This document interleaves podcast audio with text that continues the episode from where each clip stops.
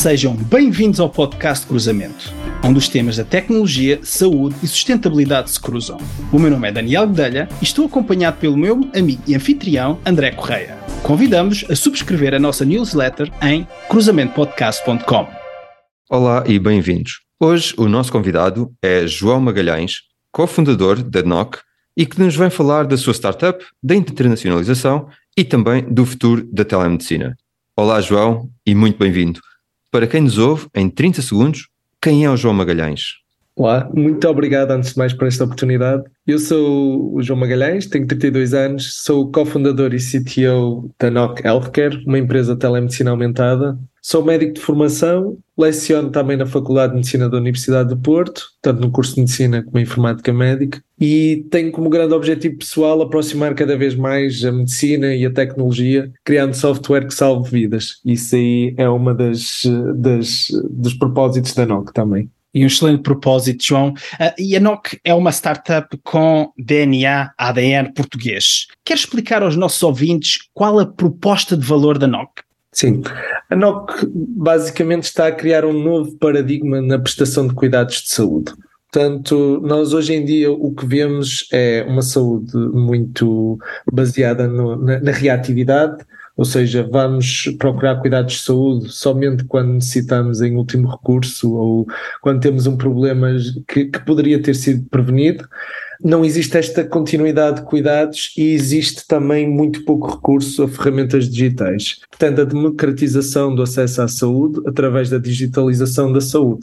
E a nossa grande proposta de valor é a criação de jornadas de pacientes integradas com os cuidados de saúde presenciais e, eh, portanto, é uma visão mais end-to-end -end e não somente focada ou na parte digital ou na parte presencial. Eh, criando estas jornadas de pacientes digitais, nós vamos conseguir e que já conseguimos trazer melhoria na, na, na saúde dos pacientes e também diminuição dos custos uh, do lado do pagador, seja este um Sistema Nacional de Saúde ou uma seguradora, por exemplo. Portanto, somos um orquestrador da saúde em, com um, forte, fortíssimo componente tecnológico. Já mencionaste a jornada do paciente, já lá vamos, queremos ouvir eh, seguramente mais sobre, sobre isso, uh, mas gostava também aqui que partilhasses com quem nos ouve uh, um projeto muito interessante que tiveram uh, e que desenvolveram com, com idosos na área da telemedicina. Queres dar aqui um pequeno overview aos nossos ouvintes do que é que fizeram e quais os resultados que atingiram? Sim, sim. Nós, como uma plataforma que cria jornadas de pacientes uh, digitais, nós temos vários, vários tipos de interações que também são importantes de, de, de, mencionar. Por exemplo, não só a videoconsulta, que é frequentemente associada à telemedicina, uh, mas temos também triagens, temos também questionários uh, validados cientificamente, leituras de parâmetros vitais e muito outro tipo de interações. E então nós criamos um programa específico com estas interações calendarizadas para a intervenção num grupo de idosos na, na Câmara Municipal de Torres Vedras, em lares de idosos, em que nós criamos estes, esta, estas jornadas digitais com o objetivo de melhorar a qualidade de vida desses idosos, por exemplo, intercalando consultas digitais, videoconsultas, com consultas presenciais para leitura de, de pressão arterial, frequência cardíaca, e com isso conseguimos diminuir em 57% as idas aos serviços de urgência e 14% nas admissões hospitalares. Também conseguimos diminuir a pressão arterial, pressão arterial elevadas para pressão arterial normais em cerca de 50% de, dos, dos, dos nossos idosos. Portanto, conseguimos aqui melhorar a qualidade de vida dos idosos e diminuir os custos, porque estes idosos teriam que ser transportados para, para os hospitais, por exemplo, para terem cuidados de urgência. Este projeto também permite-nos deitar abaixo aquele mito que a telemedicina somente é aplicada para jovens adultos. Não, aqui tem um forte impacto também neste setor dos idosos.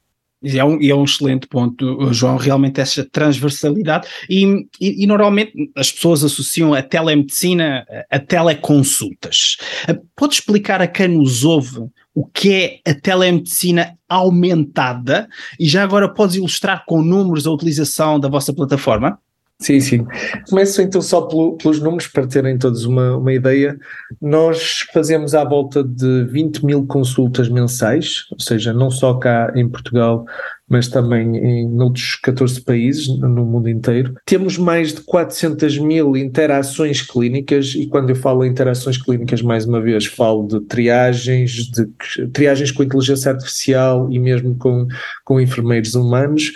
Temos uh, questionários que podem ser PROMs, Patient Reported Outcome Measurements, PREMs, Patient Reported Experience Measurements, e também scores, que dão uma pontuação, por exemplo, o risco cardiovascular temos leituras de parâmetros vitais pela câmara, temos depois as consultas que podem ser por vídeo, por telefone ou domiciliares, e uh, temos, teremos depois também uh, leituras retiradas de medical devices.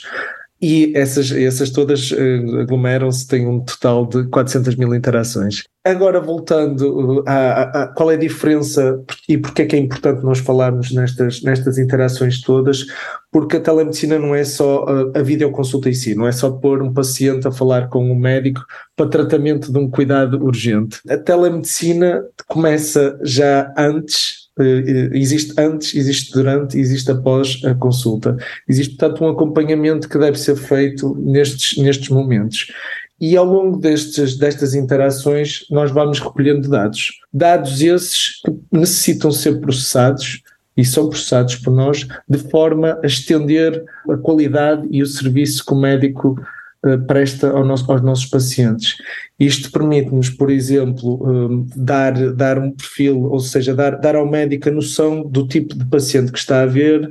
Por exemplo, se estamos a ver um paciente com hipertensão arterial, nós vamos processar dados e vamos demonstrar ao médico aquilo que é necessário para ele ver nesse contexto clínico. Exemplo, demonstrar-lhe qual é que é o risco cardiovascular, as leituras, as últimas leituras da pressão arterial, da frequência cardíaca, os últimos medicamentos que ele tem, que ele tem tomado.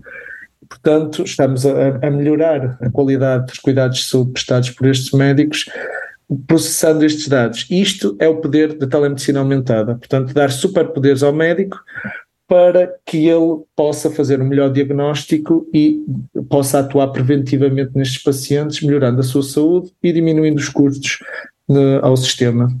E agora, o, o, futuro que nós pretendemos, esta telemedicina aumentada será a base para o futuro, que na NOC já é o presente, na realidade, que são as terapêuticas digitais, em que nós conseguimos criar estas jornadas de pacientes tendo em vista a melhoria do paciente em, em, determinada doença. Por exemplo, temos o caso do burnout, temos o caso de hipertensão arterial e poderemos ter outros casos como a diabetes. João, e para permitir todas essas interações que, que acabaste de referir e também para processar os dados eh, de forma mais eficaz, a interoperabilidade dos sistemas, julgo ter aqui um papel muito importante, é, mas também é um dos grandes desafios, acredito, na aplicação da tecnologia na área médica.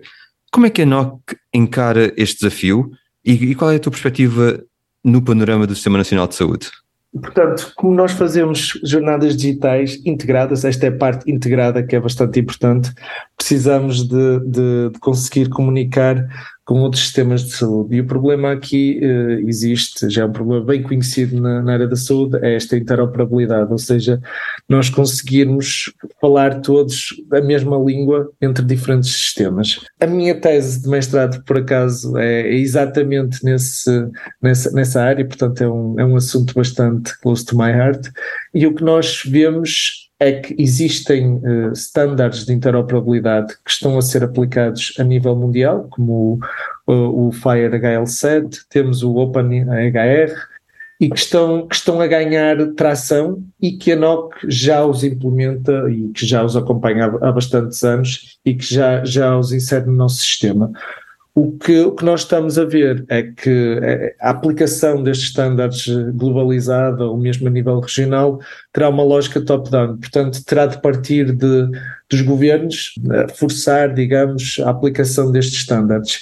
E quando isso acontecer, a NOC já, já está preparada para, para comunicar. Portanto, o nosso, o nosso software já, já tem em conta estas tendências futuras e, e prevemos que num horizonte de cinco anos já a maior parte dos sistemas já, já aplicará algum, alguns destes estándares e, e os sistemas que saibam saibam falar estes estándares terão uma vantagem competitiva bastante grande e, e permitirá esta esta democratização dos dados de saúde e ainda tornará mais forte esta proposta da telemedicina aumentada esta interoperabilidade e, e, o desafio regulatório uh, muitas vezes travam a ida de empresas uh, para o estrangeiro, nomeadamente na área da saúde. No entanto, vocês na NOC uh, apostam, têm apostado muito fortemente na expansão internacional. Agora aqui umas perguntas, João. Para onde se estão a expandir e como é que estão a abraçar este desafio? Eh, nós, neste momento, temos escritórios em, em Portugal e, eh, e, no Brasil, em Curitiba, e, mas estamos presentes noutros 14 países. Portanto, nós aqui temos dois modelos de negócio, basicamente, que nós usamos, que é o modelo de SaaS, de licenciamento da plataforma, que elimina muitas barreiras à entrada porque tem uma capacidade de integração com sistemas existentes, mais uma vez usando APIs e estes, estes estándares de interoperabilidade, e também a nossa plataforma tem capacidade de customizações. Portanto, estas customizações serão essas adaptações à parte regulatória local. Temos, por exemplo, prescrição eletrónica, que, que, é um caso bastante, bastante evidente. Temos também leis de proteção de dados que são específicas de cada país. Temos também pagamentos, eh, ou seja, métodos de pagamento que possam ser utilizados. E depois temos a própria customização de funcionalidades que querem ou não ser, eh, ser ativadas para determinado cliente. Portanto, é uma plataforma white label permite este modelo de software as a service de licenciamento da plataforma.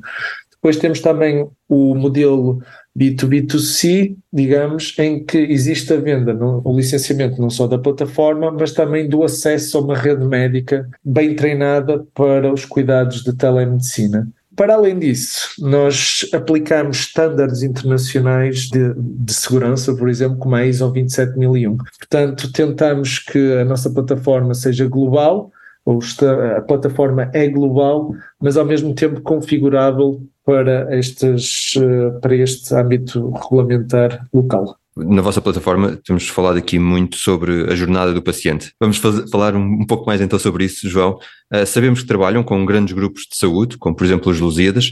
Queres explicar aos nossos ouvintes quais os passos que um utilizador encontra ao entrar na vossa plataforma e como melhora a experiência da utilização do doente? Sim, não só pronto, trabalhamos com o Grupo Lusíadas, não só também trabalhamos cá em Portugal com a, a Medicare e outras seguradoras também, e com seguradoras como, por exemplo, a Advance Care do Grupo General. Em termos do caso específico dos Lusíadas e para entenderem a, a simplicidade, são consultas, são videoconsultas de especialidade que estão integradas no sistema do hospital. Mais uma vez, esta capacidade de integração bastante, bastante importante, em que a nossa aplicação, que é web, portanto é tudo baseado em web, permite ao utilizador fazer marcações de, de videoconsultas que depois despoleta uma, uma, uma, jornada de paciente para, para a telemedicina, em que esse paciente receberá notificações, notificação por SMS e por e-mail de quando a sua consulta irá ocorrer. Portanto, existe uma fase antes em que ele recebe a confirmação da consulta, é convidado a visitar a sua área de cliente, em que poderá uh, fazer upload de, de, relatórios clínicos, poderá fazer leituras de parâmetros vitais através da câmara, ou seja, não, sem, sem, sem haver necessidade de qualquer aparelho. Poderá também fazer teste do seu hardware, poderá experimentar a triagem e poderá parar, digamos, assim a videoconsulta. Assim que chega o momento da consulta, recebe via SMS e e-mail um link que é bastante, que tem bastante acessibilidade Porquê? Porque basta clicar naquele link e em dois passos, ou dois ou três passos, já está dentro da consulta. Isto é muito importante porque nós temos cerca de 30% dos, das pessoas que utilizam a nossa plataforma têm mais de 65 anos. E, portanto, este componente de, de eh, não haver a necessidade de uma grande literacia digital é, é, é, muito importante para nós, porque, mais uma vez, queremos aumentar a acessibilidade e democratizar o acesso aos cuidados de saúde. E, portanto, toda esta jornada é bastante simples e permite a qualquer um entrar numa consulta. Para além disso, nós temos uh, também consultas em que adicionamos uma camada, por exemplo, de triagem, em que temos enfermeiros que utilizam a nossa plataforma de inteligência artificial para triar os casos e, e, conseguir direcionar o paciente de uma forma eficaz aos cuidados de saúde que, que, que são mais apropriados ao caso, que, ao caso em questão. Por exemplo, se estivermos a falar num caso de uma renovação de prescrição e o paciente não necessita de ir a cuidados presenciais, pode resolvê-lo por uma videoconsulta simplesmente. Também se estivermos a falar de uma constipação ou de uma gastroenterite, também eh, a maior parte destes casos podem ser facilmente eh, resolvidos através de uma consulta remota por vídeo. E, e, então nós, para terem uma noção, e em, em, em, alguns dos nossos clientes em que aplicamos este modelo, conseguimos uma eficácia em que consultas que iriam ser presenciais passaram a ser remotas com muito importante uma, uma satisfação do cliente bastante elevada e com a resolução do caso clínico em concreto, sem haver necessidade de mais intervenções. Portanto, aqui não estamos só apenas a tornar mais eficiente por tornar eficiente, mas estamos claramente a resolver o caso e, em muitos casos, até a melhorar a qualidade de prestação dos cuidados de saúde do que seriam presencialmente. Portanto, o 30% destes casos conseguiram ser uh, redirecionados para cuidados remotos, o que, é, o que é algo bastante importante e que a grande escala pode trazer um benefício grande a uh, pagadores, a sistemas nacionais de saúde e a seguradoras e ao próprio paciente que vê o seu problema resolvido e tem uma boa qualidade na prestação de cuidados de saúde. E falando em, em, em, benefícios, e também na tua resposta, João, falaste em literacia digital, que é também um dos nossos objetivos neste podcast Cruzamento. Uh, vamos pegar aqui num ponto e fala-se muito em inteligência artificial e na possibilidade de esta eventualmente substituir, e vista aqui como uma ameaça, alguns profissionais de saúde. No entanto, e achámos muito interessante, referiste que não é a inteligência artificial que ameaça os profissionais de saúde, uh, em uma conversa que tivemos anteriormente, uh, mas são os profissionais de saúde saúde que não sabem sobre esta tecnologia, ou que sabem, os que sabem vão substituir os que não sabem. Queres elaborar um pouco mais esta ideia, João? Sim, claro. Nós não queremos de todo substituir médicos, nem isso não faz, não faz sentido nenhum para nós. O que nós vemos é que estas ferramentas digitais vêm empoderar os médicos e mesmo os próprios pacientes para na, na, prestação de cuidados de saúde. Portanto, nós estamos a abordar esta questão, por exemplo, como o caso em que mencionei, não só até no trabalho do médico, mas até, até poderíamos estender isto aqui para profissionais de saúde, como enfermeiros, como no caso que mencionei anteriormente, em que temos uma triagem que, humana, ou seja, com, com enfermeiros, em que eles têm a ajuda de ferramentas digitais que lhes ajudam no processo, ou seja, que ajudam a processar uma quantidade de dados bastante elevada e a diminuir o seu erro e aumentar a sua eficácia. Portanto, vemos a inteligência artificial como uma extensão do trabalho médico, do trabalho do profissional de saúde, dando-lhe superpoderes. E aqui temos dois pontos principais que eu gosto sempre de mencionar, que, que, que a inteligência artificial permite. Um que é a redução da carga burocrática e outro que é o apoio à decisão. Portanto, na redução do, da carga burocrática, nós pretendemos que o médico passe mais tempo a focar-se no paciente, e mais uma vez esta visão centrada no paciente, e menos tempo em tarefas administrativas. Temos aqui exemplos em que em que temos o médico muitas das vezes no consultório presencial em que ele está sempre, ele está a falar para o computador e não está a falar para o paciente. E nós queremos aqui facilitar o trabalho do médico ele falar mais com o paciente e olhar para o paciente, mas menos nestas tarefas administrativas desnecessárias. E então nós queremos usar esta telemedicina aumentada para conseguir reduzir esta, esta carga burocrática. Para além disso, no apoio à decisão, temos, por exemplo, gerar alertas de, de através de, da análise de vários dados que o médico não consegue fazer no momento da consulta e que ter, teria de ver consultas passadas e, e pensar na hora. Fazer cálculos de risco também são muito difíceis de fazer na prática clínica do dia a dia e em que nós conseguimos, sim, evidenciar a informação mais importante no momento dessa consulta e tendo em conta o perfil do paciente e que depois requerem sempre a validação desse profissional de saúde, do médico neste caso. Portanto, quem tem a decisão final e quem faz a interação é o, o, profissional de saúde, o médico, e portanto esta, esta tecnologia apenas surge como uma ajuda. Portanto, é, há uma lógica de centrar sempre os cuidados no paciente e Isto permite a continuidade dos cuidados que surge de uma forma estruturada e programada e por isso previsível. E nesta segunda série do, do podcast, estamos a focar-nos no cruzamento entre a tecnologia, saúde e sustentabilidade, como, como referimos. Se falássemos com o João daqui a 10 anos, como é que ele nos descreveria as mudanças que estas áreas trouxeram ao mundo? E porquê, João? Eu julgo que a sustentabilidade, em relação à sustentabilidade, a indústria está numa fase de consciencialização e nós queremos muito acompanhar essa fase e estamos a acompanhar bastante perto. E, uh, por exemplo, a telemedicina para nós pode surgir como uma arma muito forte na, na questão da, da sustentabilidade, porque é um potencial redutor da pegada carbónica.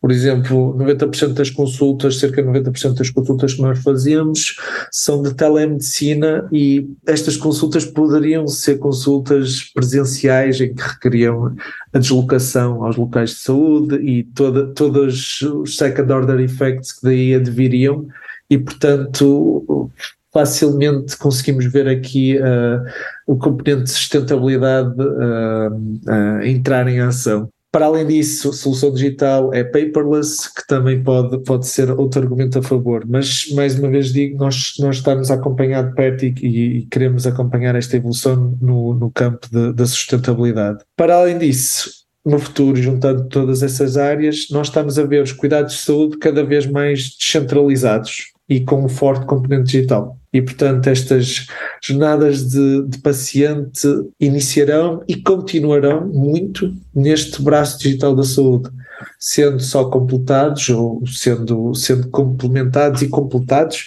com os cuidados presenciais em hospitais e clínicas, assim que nós consigamos detectar os casos de intervenção de forma preventiva através das ferramentas digitais, em que a NOC surge como o grande prestador nessa, nessa área. Portanto, esperamos que as evoluções nesta área possam levar, no final do dia, a um acesso mais universal e igualitário à saúde. Portanto, pretendemos democratizar este acesso à saúde democratizar o acesso à saúde, João. Muito obrigado. Uh, queremos, de facto, agradecer o teu tempo e a tua disponibilidade.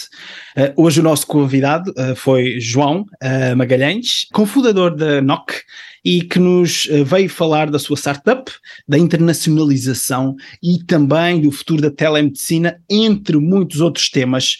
Mesmo a última pergunta, João, caso os nossos ouvintes queiram saber mais sobre ti ou acompanhar a tua atividade, onde é que podem encontrar online? Podem encontrar uh, no meu LinkedIn, portanto tem João Magalhães, Nockcare, e uh, também podem eh, enviar através do meu e-mail, joão.nockcare.com e uh, estou disponível para qualquer parceria, projetos de investigação também, porque é um, é um componente muito forte também na NOC e, e qualquer troca de ideias que seja, que seja interessante. Muito obrigado por esta oportunidade. Obrigado, João. Quanto a nós, podem também encontrar-nos no nosso website e redes sociais como LinkedIn, YouTube ou Twitter. Convidamos também a subscrever a nossa newsletter. Despeço-me e até à próxima conversa. Até breve.